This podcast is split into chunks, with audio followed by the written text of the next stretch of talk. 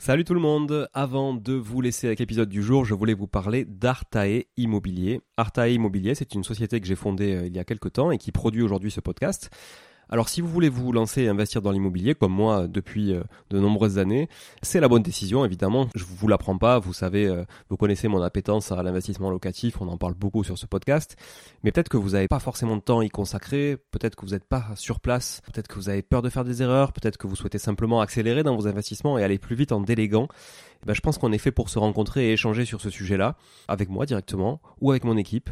Et pour réaliser votre projet euh, sereinement, Artae vous accompagne avec une offre clé en main, spécialement conçue pour les investisseurs.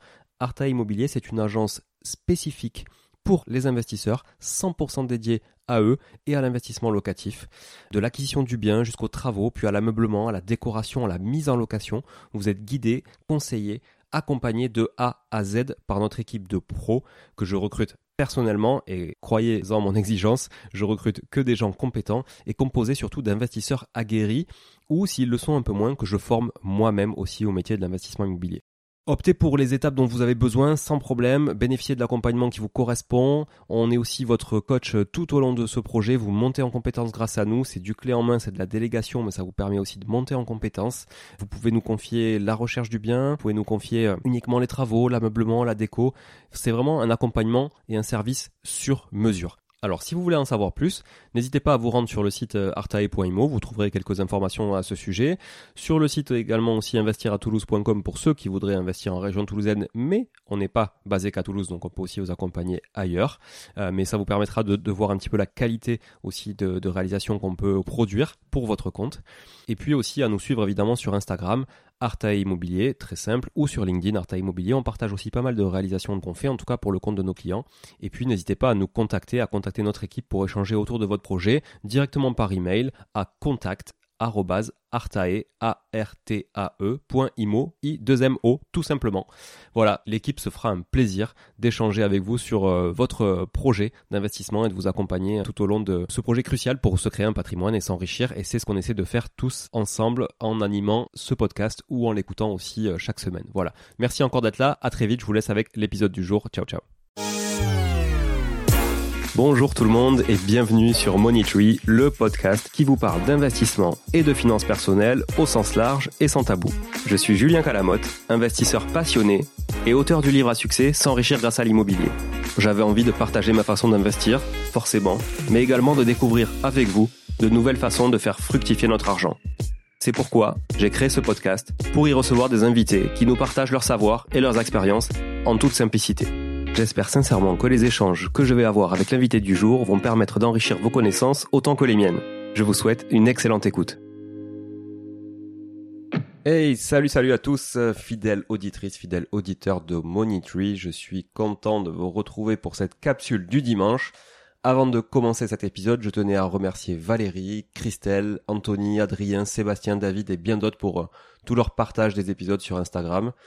Merci également à Tao, Caro, Virginie et Laurent pour leurs commentaires 5 étoiles sur Apple Podcast et à vous tous qui avez noté le, podcast sur Spotify ou sur Apple ou qui êtes tout simplement là chaque semaine pour permettre à cette aventure de continuer. Encore merci.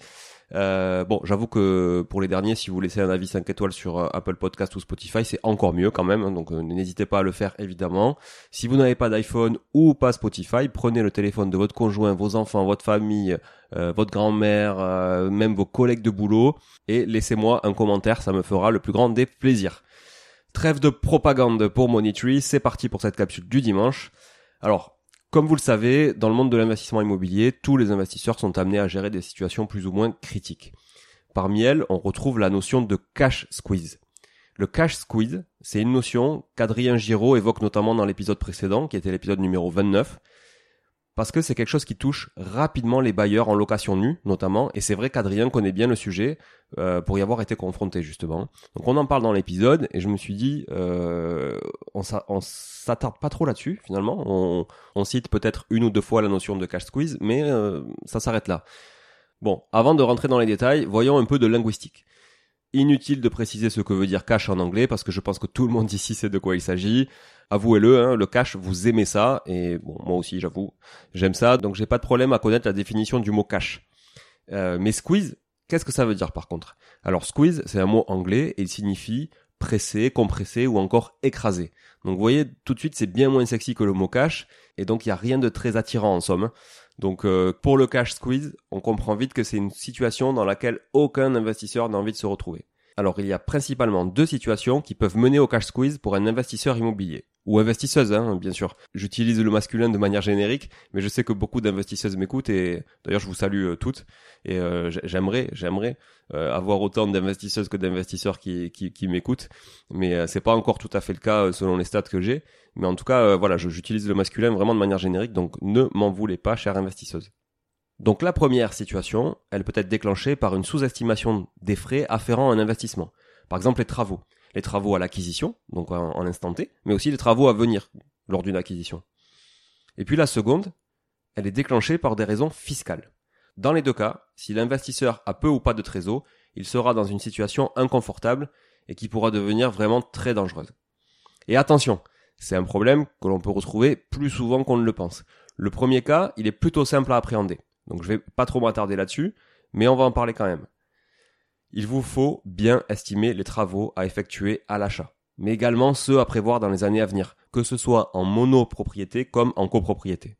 J'entends d'ailleurs très souvent des gens parler de travaux à venir dans une copro et l'anticiper grâce au travail qui a été fait par le syndic ou d'autres copropriétaires, notamment le diagnostic technique de l'immeuble par exemple. Mais à côté de ça, j'entends peu de chasseurs de monopropriété provisionner ce qui pourrait advenir dans leur immeuble de rapport, qui semble toujours plus sexy sur le papier, mais qui au final, quand vous avez une toiture ou une façade à assumer à 100%, peut peser très lourd sur vos comptes si vous l'avez pas anticipé. Mais le cash squeeze, que l'on retrouve le plus souvent, lui, il est dû à la fiscalité. En gros, on s'y retrouve lorsqu'on est capable de rembourser le capital, les intérêts et les charges d'investissement, mais qu'on n'est pas capable ou plus capable de rembourser les impôts qui en découlent. On va prendre un exemple concret parce que c'est toujours plus clair. Vous détenez un bien que vous louez 10 000 euros à l'année. Donc vous encaissez 10 000 euros de loyer. En face, vous remboursez 7 500 euros de crédit. Plutôt sexy finalement, la charge de crédit étant 75% du revenu issu des loyers. Vous enlevez encore 500 euros de charges diverses, de type copro par exemple. Et puis vous enlevez 500 euros de taxes foncières. Donc on est à 8500 euros de charges pour 10 000 euros de loyer. Il reste donc 1500 euros, ce qui représente votre cash flow net de charge. Ça fait euh, un petit peu plus de 120 euros par mois, ce qui est quand même euh, assez, euh, assez confortable. Mais attention, il ne s'agit pas d'un cash flow net d'impôt, il s'agit d'un cash flow net de charge. Si vous avez fait le mauvais choix en amont du régime fiscal et que vous avez par exemple opté pour le micro-foncier, vous allez abattre 30% sur vos revenus fonciers, soit 3000 euros sur les 10 000 euros. Vous serez donc imposé sur 7000 euros et non 10 000 après cet abattement. On parle là de location nue. Le micro-foncier, c'est de la, location nue. Si votre tranche marginale d'imposition qu'on appelle TMI est de 30%, ce qui est quand même le cas de beaucoup d'investisseurs, salariés notamment, alors votre imposition sera de 2100 euros. 2100 euros, c'est 30% de 7000 euros. Ce qui vous amène à un cash flow net d'impôt négatif de moins 600 euros par an, soit un effort de 50 euros par mois.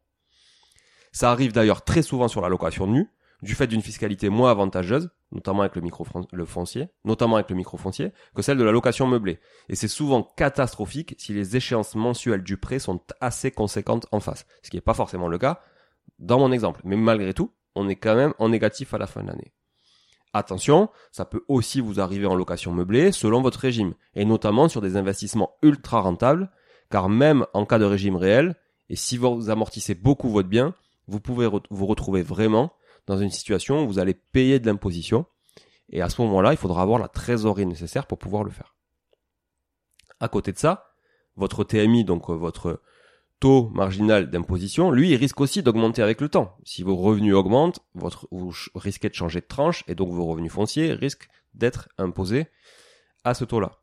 Et vous pouvez donc vous retrouver à prendre une double peine. Bon, étant donné que ce sont vos locataires qui remboursent le capital du prêt, l'investissement reste quand même positif à long terme. C'est pas un sujet. Hein. L'effet de levier vous permet, vous permet ça aujourd'hui actuellement, et même avec le taux actuel. Oui, sauf qu'en attendant, il faut avoir de la trésorerie nécessaire pour payer l'impôt. Et ça, c'est quand même assez clé. Et puis si vous dupliquez ces erreurs sur 2, 3, 5, 10 investissements, ça peut être catastrophique et vous obliger à vendre dans l'urgence ou à souscrire des crédits à fond perdu juste pour rembourser de la dette. Alors c'est quoi les solutions pour éviter ce cash squeeze? 1. Ne pas sous-estimer les charges à venir, comme les travaux, on en a parlé. Que ce soit en copro ou en monopropriété. Toujours provisionner des sommes pour des travaux éventuels à venir. Vous n'êtes pas à l'abri d'une infiltration sur la toiture, vous n'êtes pas à l'abri euh, de, faire du gros œuvre sur un immeuble, etc. Ça peut vite vous coûter très cher. La deuxième solution, c'est de bien choisir son régime fiscal, notamment via des régimes au réel, qui permettent de générer de la charge et de l'amortissement. Comme le LMNP, par exemple, au réel, puisque dans le LMNP, pour ceux qui ne le savent pas, on peut faire de l'abattement forfaitaire, comme on peut le faire sur le microfoncier, avec un abattement de 30%. En location meublée, on est à 50% d'abattement. Mais on peut aussi le faire au réel, et c'est là que tous les investisseurs euh, y trouvent leur compte, de la même manière qu'en SCI à l'IS. Donc à l'impôt sur les sociétés. Je vais pas faire un cours aujourd'hui sur les régimes fiscaux, mais je pense que ça viendra dans l'année sur certaines capsules. En tout cas, c'est la deuxième solution. 3. Arbitrer son patrimoine semble aussi être une obligation pour contrôler sa fiscalité. Et bien évidemment, il vous faut aussi disposer d'une trésorerie confortable pour pouvoir faire face au squeeze. Que ce squeeze soit généré par des travaux ou par la fiscalité que vous auriez mal anticipé.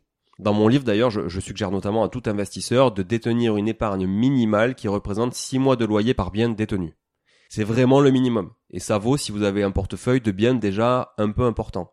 Si vous n'avez qu'un ou deux biens, 12 mois me semble encore plus raisonnable. Enfin, si vous ne maîtrisez pas tous ces sujets, entourez-vous de personnes qui pourront vous accompagner à y voir plus clair ou à éviter ces situations peu confortables. C'est le plus simple. On en parle aussi, c'est d'ailleurs aussi un chapitre de mon bouquin. Entourez-vous de partenaires fiables et qui vous apportent une vraie valeur et des vraies économies dans le temps. J'espère que cet épisode vous aura appris au moins 2-3 trucs sur le cash squeeze. Je vous retrouve mercredi prochain pour un épisode super riche sur le financement. On va faire le tour du financement en 2023 et de la situation actuelle et de la situation à venir avec un invité qui connaît très bien son sujet. Donc je vous retrouve mercredi à l'aube pour ce nouvel épisode. Je vous invite à réécouter, si jamais vous l'avez pas fait, l'épisode avec Adrien Giraud de mercredi dernier pour faire le lien justement avec les problématiques de cash squeeze éventuelles. Je vous remercie encore tous d'être là. Je vous souhaite un bon dimanche. Encore une fois, une excellente année 2023 pleine de réussite et d'enrichissement personnel sur tous les plans. Et je vous dis à mercredi. Bon, si vous êtes là, c'est que vous avez écouté jusqu'au bout et a priori, l'épisode vous a plu. Si c'est bien le cas, n'hésitez pas à le partager autour de vous. Notez ce podcast sur Apple Podcast et Spotify en laissant un commentaire 5 étoiles. Je ne vous le répéterai jamais assez, mais c'est grâce à vous que ce podcast vit aujourd'hui et peut continuer de vivre en vous proposant un contenu toujours plus qualitatif. Merci encore. Je vous retrouve très vite sur un nouvel épisode de Money Tree. En attendant, je vous souhaite la meilleure des réussites dans vos projets et un bon enrichissement. À très bientôt.